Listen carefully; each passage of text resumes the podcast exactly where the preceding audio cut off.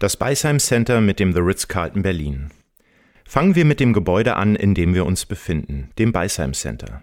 Das Bauensemble des Beisheim Centers wird deutlich markiert durch unser Hotel, dem The Ritz-Carlton Berlin, mit seinem 70 Meter hohen Turm, in dem insgesamt 303 Hotelzimmer sowie das Restaurant Potts, die Bars The Curtain Club und das Fragrances untergebracht sind. Einen weiteren Ort zum Verweilen, die The Lounge, finden Sie direkt hinter der opulenten Marmorfreitreppe in der Lobby. Das Beisheim Center wurde als letztes großes Filetstück am Potsdamer Platz 2004 fertiggestellt. Im Januar 2004 haben wir zum ersten Mal unsere Hotelpforten für Gäste geöffnet. Otto Beisheim war Gründer der Metro-Gruppe und einer der erfolgreichsten Unternehmer der Welt. Anlässlich seines 80. Geburtstag investierte er eine halbe Milliarde Euro aus seinem Privatvermögen in diesen neuen Stadtteil, der aus zwei Bürohäusern und zwei Hotels der Marriott-Gruppe besteht, nämlich uns und dem Berlin Marriott Hotel nebenan. In den oberen Geschossen unseres Gebäudes liegen die 14 luxuriösen Tower Apartments mit angeschlossenem Hotelservice. Die Architekten Hilmer, Sattler und Albrecht haben das Haus entworfen. Mit seiner cremefarbenen Sandsteinfassade und der vertikalen Gliederung soll es an das berühmte Rockefeller Center in New York oder an die eleganten Hochhäuser Chicagos Anfang des 20. Jahrhunderts erinnern.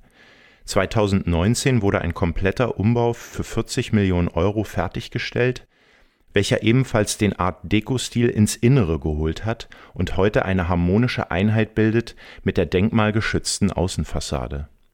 Das Art Deco-Motiv zieht sich durch das ganze Haus in Anlehnung an die goldenen 20er Jahre in Berlin. Ein weiteres Motiv ist das Filmerbe des Filmstandorts Berlin. Kein Wunder also, dass sich unsere Gäste bereits beim Betreten des Hotels wie internationale Stars fühlen.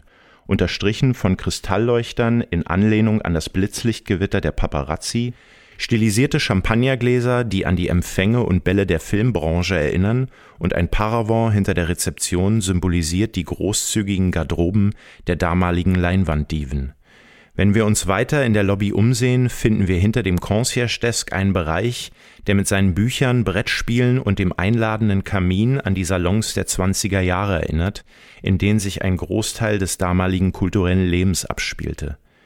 Der heutige Potsdamer Platz mit seinen Straßenzügen war die Inspiration für die wiederkehrenden Zickzack-Motive in den Gästezimmern und Suiten.